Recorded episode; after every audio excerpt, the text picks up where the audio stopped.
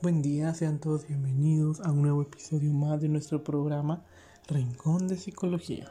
El día de hoy hablaremos sobre el tema Estoy bien conmigo mismo. Por parte de EPS de Psicología del Centro Universitario de Occidente abordaremos esta temática. Es importante entender que estar bien con uno mismo es preferible a estar bien con todos, siendo este un sinónimo de salud y bienestar. Es como el aprendizaje que se adquiere después de un largo viaje, ahí donde poco a poco se va dejando determinadas situaciones que nos permiten avanzar paso a paso, libres de cargas en la mochila y piedras en los zapatos. Es un despertar que nos permite llenar la vida con más integridad. A pesar de que la teoría en apariencia sea fácil de entender y de que incluso cada vez se puede, por ejemplo, escribir más un libro sobre el crecimiento personal, por ejemplo, cabe decir que es la práctica donde muchas veces fallamos. Para entenderlo mejor, daremos un pequeño ejemplo sobre reflexionar, imaginarnos a nosotros mismos mirándonos por una ventana o algo que ocurre cada mañana, a la misma hora. Ahí está nuestro vecino sacando cada día su pequeño bonsai para que reciba de forma regular la luz del sol. Lo atiende con esmero y obsesiva dedicación. Lo poda, lo riega, lo nutre. Incluso podríamos decir que le da cariño. Cuando te amas y respetas a ti mismo, la desaprobación de alguien no es nada que haya de que temer o evitar. Wayne. Aquí nosotros mismos nos llamamos y nos damos cuenta que mm, algunos hechos en concreto, como lo que se planteaba anteriormente, donde nuestro vecino nunca nos ha parecido un hombre especialmente feliz tiene un trabajo que no le agrada y es la clásica persona que intenta estar bien con todo el mundo. Su abnegada necesidad por complacer ha hecho de él ese tipo de automatismo que le tira casi cualquier persona, la familia, los jefes y los amigos. De hecho, se estiran tanto estos hilos que ya se ha de empezado a ceder. Nuestro joven vecino ya ha sufrido su primer amargo de infarto. Cada día, cuando lo vemos salir con su bonito y cuidadoso bonsai, nos preguntamos por qué no se atiende a sí mismo con la misma dedicación y amor como lo hace con su pequeño árbol. Estar bien con uno mismo es algo que sin duda debería aprender a practicar nuestro vecino. Podemos quizás aquí determinar algunas relaciones, nutriendo nuestra autoestima y buscando ese calor con el que se pueda recuperar dignidades, autoestimas y bienestares, y no únicamente ese vecino, sino que se utilizaba como metáfora para describir que todos debemos trabajar en nutrirnos y hacer que nos sintamos bien con nosotros, nuestros propios aspectos. Estar bien con uno mismo es una cuestión de lógica y de necesidad. Cierto autor decía que al igual que cuando caminamos intentamos no pisar un clavo o torcernos un tobillo, en la vida deberíamos conducirnos con la misma atención, es decir, evitar que otros nos dañen, evitando dañar y salvaguardar lo que sabiamente está mal. Sin embargo, en algunas ocasiones no lo hacemos, nos descuidamos con nocturnidades y algunos que otros distractores. Nos olvidamos de dejar de estar bien con uno mismo para priorizar a otros. Eso no es sano. Pasamos por alto tal vez que intentar complacer a otros aplazando las propias necesidades no es lo lógico ni mucho menos lo recomendable. Asimismo, permitimos que se nos vaya la vida sintiéndonos mal con nosotros mismos por esto y aquello, percibiéndonos vacíos, indecisos y frustrados y que esto nos obliga tarde o temprano a pagar un precio muy alto. Recordemos que lo que se cuida prospera y que aquello que se defiende y se nutre da sus frutos. Algo en lo que deberíamos reflexionar también es que hay momentos donde sería necesario dejar a un lado los aspectos emocionales para hacer uso de la razón. Separar los sentimientos y recordar que esas necesidades es a menudo lo prioritario. Somos conscientes de que existe una inteligencia emocional que tiene mucho peso al día de hoy. Sin embargo, existen algunos aspectos también muy concretos donde el pensamiento más lógico y racional es el que mejor funciona. La razón pues este tipo de enfoque mental es el que nos ayuda y nos insta a tomar decisiones firmes para iniciar cambios en beneficios propios. Todo va a estar bien al final. Si no está bien, no es el fin. John Lennon. También decía Fromm que las personas tenemos la sutil capacidad de vivir en una contradicción constante. Ello hace que en ocasiones nos digamos algunas cosas que los demás son como somos felices, yo soy feliz, de que si le digo a otra persona que me parece bien a lo que hace, aunque no sea así, lograré su así su aceptación y complacencia. Y ello me ofrecerá bienestar. Semejantes dualidades son destructivas, son situaciones de un elevado coste emocional, donde deriva primar ante todo el sentido y la razón. Si algo no me gusta, me alejo. Si no estoy de acuerdo, lo digo. Si me hace daño, me defiendo. Si no soy feliz, actúo para hacerlo a mi manera. El camino para estar bien con uno mismo es ese camino para estar en, de parte del sentido del equilibrio. No se trata ni mucho menos de practicar la autocomplacencia y de priorizar casi en cualquier terreno, momento o circunstancia. El bienestar más saludable no deriva de ese narcisismo, sino que es de una sana convivencia donde uno entiende que para ser también hay que dejar ser. Para lograrlo podemos reflexionar en las siguientes dimensiones. Cada una de ellas requiere una adecuada interiorización para poder integrarlo a nuestras vidas con valentía y adecuada solvencia psicológica. ¿Qué podemos encontrar aquí? La autoconfianza. Creer en los propios recursos internos nos permite ser más competentes a la hora de tomar decisiones, de avanzar sabiamente quién sí y quién no, que necesitamos en cada momento y cómo podemos lograr esos objetivos. Aprender a racionalizar mis pensamientos. Cuando dejamos de estar bien con nosotros mismos, se debe casi siempre a ese diálogo interno desgastante, crítico y negativo que pone muros a nuestro crecimiento personal. Aprendemos a todo todo esto, tanto a racionalizar pensamientos, a derribar miedos y a dejar de ser nuestros propios enemigos, que muchas veces lo somos por eso y nos imponemos estos muros. Por ello, aprender a racionalizar nos ayuda a ir eliminándolos y tomar otras vías. Seamos amigos de la vida. En lugar de querer ser amigos de todo el mundo, de estar bien con todos para sentirnos aceptados, cambiemos un poco el enfoque, seamos amigos de la vida, seamos receptivos a las oportunidades, al optimismo, al sentido de la libertad y no al de la complacencia y a la de la dependencia ajena. Descubre el potencial que hay en ti. Cuando descubrimos nuestras fortalezas, cuando sacamos partido de nuestras virtudes, capacidades y talentos, todo en nosotros se armoniza. Nos sentimos valientes para iniciar cosas sin depender de otros, cosas que nos satisfacen y que van a permitirnos avanzar sintiéndonos bien. Podemos aquí hacer una breve conclusión donde cuando alguien se siente bien consigo mismo, lo que le depare el azar le empieza a importar menos. En su interior hay tanta energía, confianza y optimismo que nada podrá detener sus pasos. Por ende, no debemos de desperdiciar esa valía que tanto nos lleva a hacer cosas buenas y que nos ayuda a crecer. Y es muy importante poder nosotros tener esa comunicación interior con nosotros mismos. Ahora, debido a que vivimos en diferentes contextos, diferentes situaciones que el mismo ambiente nos otorga y que nos provocan una reacción que muchas veces no podemos atacar de manera adecuada. Ahora, ¿cómo yo puedo venir y relajar mi mente y tener esa paz interior?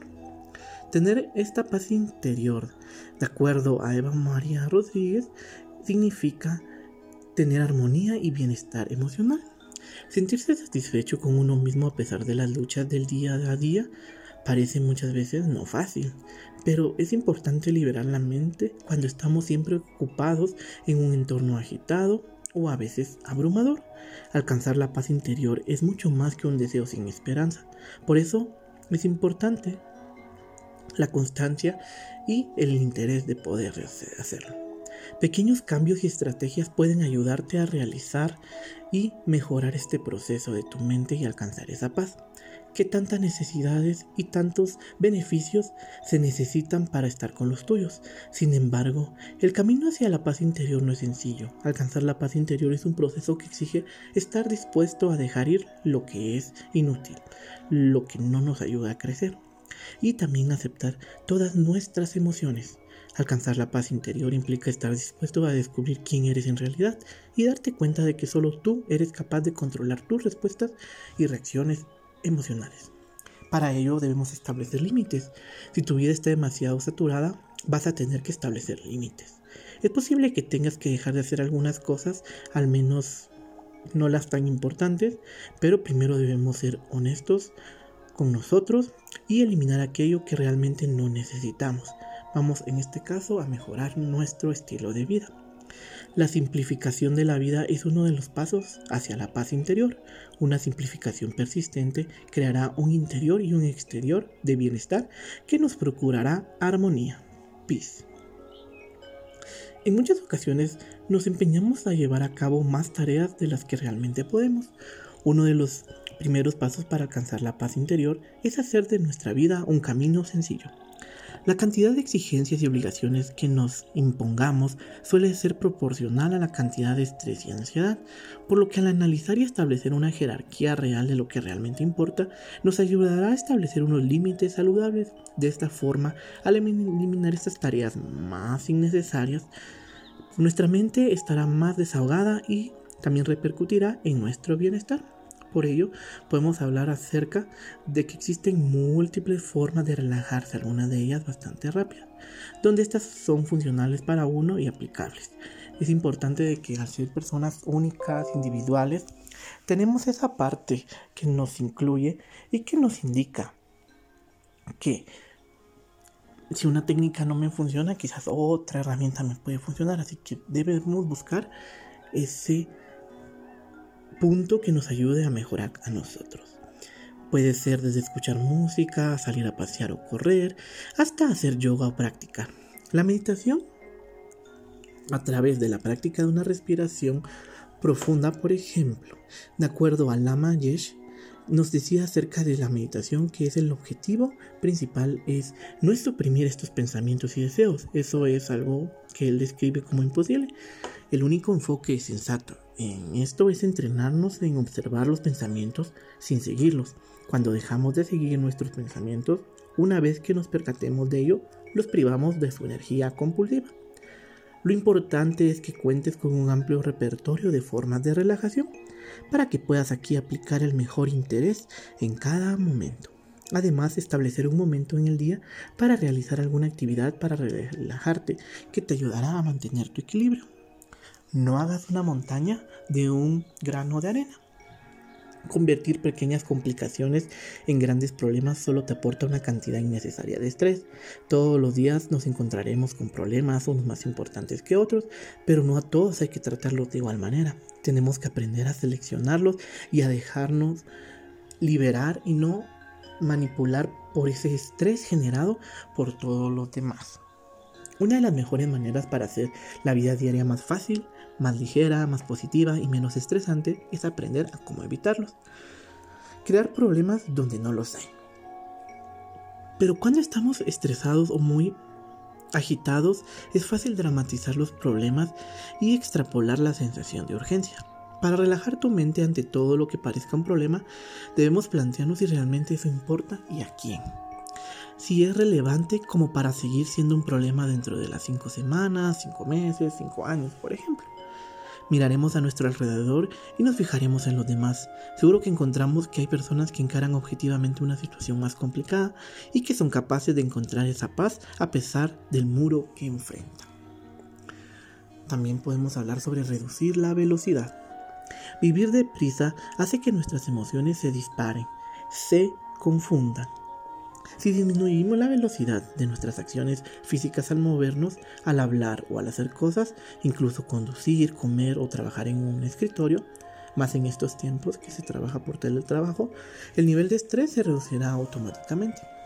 Para ver el mundo en un grano de arena y el cielo en una flor silvestre, despliega el infinito en la palma de la mano y la eternidad en una hora. William Blake.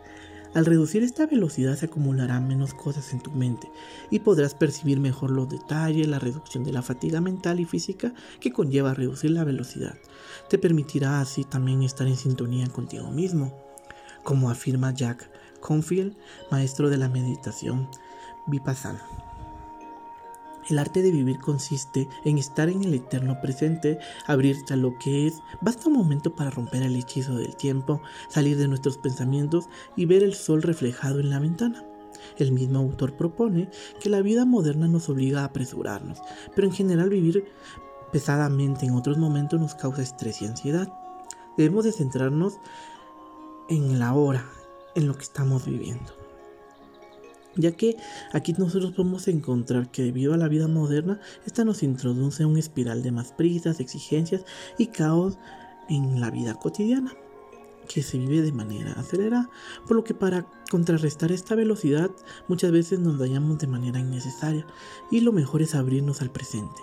El pasado ya pasó y el futuro ha llegado, por lo que el presente es lo único que existe. Ordenamos el mundo y suprimimos lo que sobre.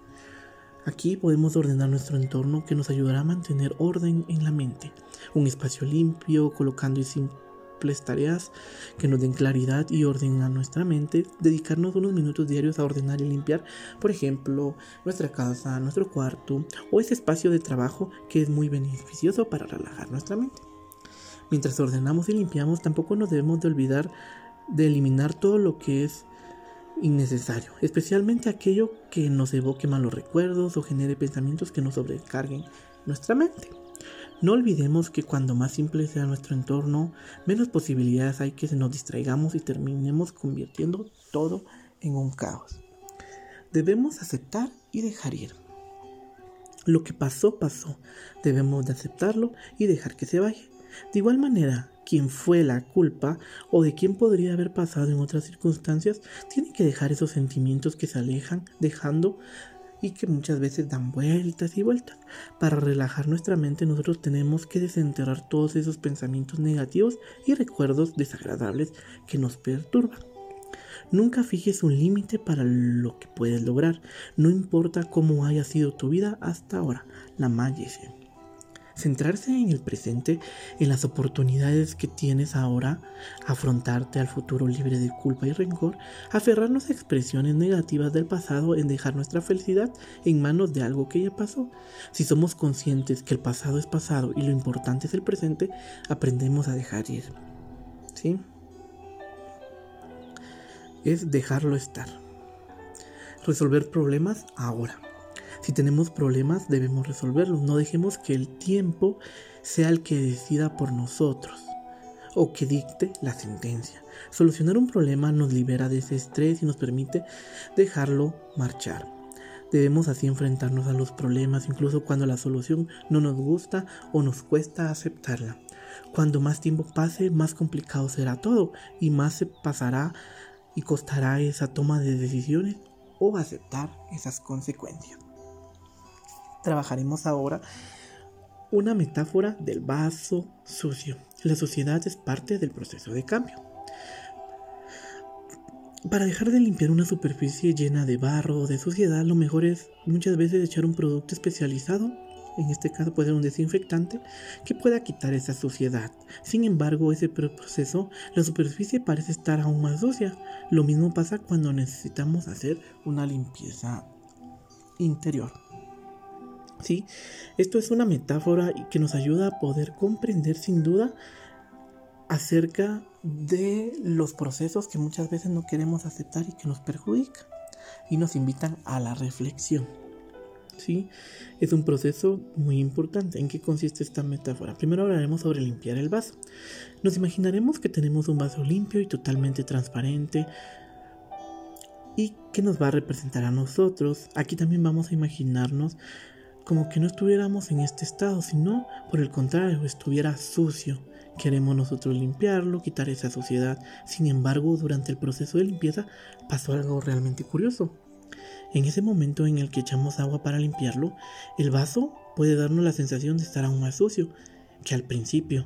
El agua se pone turbia y puede proyectar la idea de estar manchado aún más el cristal. Sin embargo, Después de lavarlo queda perfectamente limpio y transparente. Por lo tanto, la secuencia de la metáfora del vaso sucio es suciedad más suciedad y limpieza. ¿Nos habíamos parado a pensarlo? La sociedad es parte del proceso de cambio. Resulta una auténtica paradoja como para poder conseguir un vaso limpio en ocasiones hay que ensuciar más durante el proceso de limpieza. Pero esa suciedad es necesaria y tiene mucho valor. En el fondo ya existía lo que has hecho. Ahora es volverlo visible para poder terminar con ella. De hecho, esta metáfora del vaso sucio es muy útil para explicar este proceso de cambio, una transformación entendida como una etapa que a veces no genera mucha confusión, dudas, tensiones e incertidumbres, es decir, que nos suscita esos sentimientos y emociones que nos embarran y que sacan a flote mucha suciedad, pero que al final terminan manchándose si realizamos bien el proceso que puede ser el siguiente paso. Uno, vamos a identificar la suciedad. Como en la propia limpieza del hogar, de la casa, el primer paso es el que más cuesta. Cuando decidimos limpiar el vaso, es que hemos apreciado previamente su suciedad. Siguiendo este paralelismo con nuestro propio proceso de cambio sería el momento de echar un vistazo a nuestro interior, es decir, sumergirnos en nosotros mismos y valorar qué tenemos dentro que nos está haciendo daño, qué nos mancha, que nos está ensuciando y que no nos permite estar tranquilos y limpios. Requiere observación y reflexión, por supuesto. Una vez que tenemos claro que queremos limpiar en nuestro interior, comienza el momento de ponernos en mancha. Pasamos al centrifugado, al enjuagado. Paso 2. Proceso de limpieza. Una vez que somos conscientes de lo que tenemos, esa suciedad en nuestro interior, en forma de miedos, temores, emociones, situaciones o pensamientos que nos consumen y que nos entorpecen el día a día, es en ese momento el que debemos decirle adiós. Empieza con esa limpieza de la metáfora del vaso sucio. Este proceso no suele ser rápido y en ocasiones tampoco sencillo. Puede que nos enfrentemos a elementos emocionales que han permanecido estancados en nuestro interior durante mucho tiempo la tarea de deshacernos de ellos va a poner en prueba nuestra voluntad. Este proceso de reflexión, de introspección, de ser conscientes de, suele estar repleto de mucha incertidumbre. Por momentos todo lo que vemos negro nos encontramos contaminados, sucios, manchados. Pero aunque parezca mentira, es una buena señal. Estamos frotando y quitando lo que tenemos incrustado es decir, ese producto de limpieza está haciendo su trabajo, a pesar que durante este tiempo parece que los problemas incluso se han vuelto mucho más grandes. Son insalvables y muchas veces nos van a perseguir para siempre. Esto no está pasando. Estamos removiendo los restos de suciedad de las paredes de nuestro vaso con el objetivo de que se vaya. Paso 3. Aclarado. Una vez que tenemos nuestros problemas flotando en el agua tibia, es momento de enjuagarlos y para ello es preciso valorar cómo aclararlos para que no vuelvan. Cada proceso que involucra esta aclaración es igualmente único y exclusivo de cada persona. Algunas personas necesitan verter toda el agua al desagüe de una sola vez y rápido. Otras, por el contrario, pueden preferirlo hacer poco a poco y más lentamente. ¿Sí? Para terminar con esta reflexión sobre esta metáfora del vaso sucio, puede ser muy conveniente que durante este proceso de limpieza busquemos la ayuda de un profesional, un terapeuta, que puede ser ese compañero muy valioso para esta tarea tan desagradable, especialmente con aquella sociedad más incrustada. ¿Sí? La invitación aquí también es a buscar ayuda si así lo necesitamos, ya que debemos valorar que todos estos procesos nos involucran a hacer un cambio, a mejorar aspectos de nuestra vida, para que así podamos nosotros continuar con nuestros procesos. Ya que el amor también se trata de estar bien con uno mismo. Sí, recordemos que es muy importante que nosotros trabajemos en todos estos aspectos para mejorar. Y esa es la recomendación que se daba de poder conseguir en este caso esa ayuda, ese profesional, esa guía que nos permita a nosotros dar un cambio, mejorar. Porque conocer nuestras emociones, muchas veces decimos, no, está mal sentir algo o algo así, pero recordemos que este sistema de emociones nos ayuda a nosotros también a entender, a mejorar nuestros procesos y aceptar sobre todo, que hay cosas que muchas veces interfieren, nos ponen ese muro, esa dificultad que nos afecta y no nos permite avanzar. Y es ahí donde nosotros nos debemos de preguntar, ¿realmente es necesario que yo continúe con esto? ¿Qué beneficio me traerá? Mm, no quiero ser yo mejor, lo puedo hacer, lo puedo lograr, por supuesto que lo puedo lograr. Así que nosotros debemos de esforzarnos por conseguir que ese cambio sea verdadero, real y sobre todo que nos dure por mucho tiempo y uno cambia todos los días, va comprendiendo nuevas cosas, va formándose y el contexto nos ayuda también a nosotros a identificar diferentes oportunidades que muchas veces no tomamos por ese miedo. También nosotros debemos enfrentarlos, nosotros debemos arriesgarnos de manera adecuada para poder conseguir diferentes situaciones que podamos nosotros enfrentarnos, ya que también estas herramientas nos ayudan a ser mejores personas, cumplir nuestras metas, cumplir nuestros sueños, que todos tenemos el derecho de poder hacerlo. Muchas veces cuesta porque necesitamos dedicación, esmero, continuar estudios, intentar decir, bueno, en ese equilibrio que nosotros debemos de ir a enfrentarlo, pero por ello es importante tomarnos ese tiempo de poder meditar, de poder relajarnos, tomarnos 15 minutos y venir y decir qué tal estuvo mi día, qué tal estuvo hoy. Fue un día agotado, fue un día donde me pude reír por esto, un día que me sentí triste porque pasó esto. Sí, sentarnos a analizar lo que realmente nos ha estimulado en todo este día y sobre todo también tomarnos un tiempo donde tengamos aire libre para nosotros hacer algo que nos gusta, leer un libro, escuchar música, dibujar, pintar. Sí, porque también necesitamos nosotros estimular esa parte de nosotros mismos. Porque ese reencuentro que podemos realizar y descubrir las habilidades que yo también poseo, también descubrir mis potencialidades es muy importante. Así que esa es la invitación a que nos demos la oportunidad de estar bien con uno, estar bien para mejorar, estar bien para alcanzar lo que yo realmente quiero y lograr muchas cosas en la vida. Sí, porque amarse a sí mismo es entender que no necesita ser perfecto para ser alguien grandioso.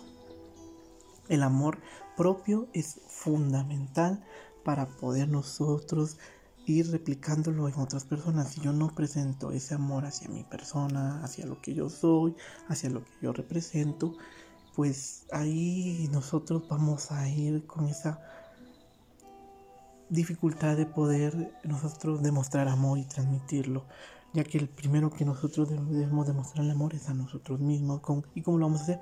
Con nuestros cuidados, dándonos esos espacios de tranquilidad, de actividades que nos agraden. Parémonos en un espejo y mirémonos y apreciémonos por lo que somos. Somos seres únicos, somos seres muy importantes y valiosos. Que podemos llegar a ser lo que nos propongamos, que aunque se presenten obstáculos o dificultades, podemos luchar para alcanzarlos. Así que invitarlos a que podamos continuar, a que sigamos creciendo día con día, aprendamos de nuestro entorno, aprendamos de lo que nos rodea, aprendamos a sentirnos queridos y valorarnos.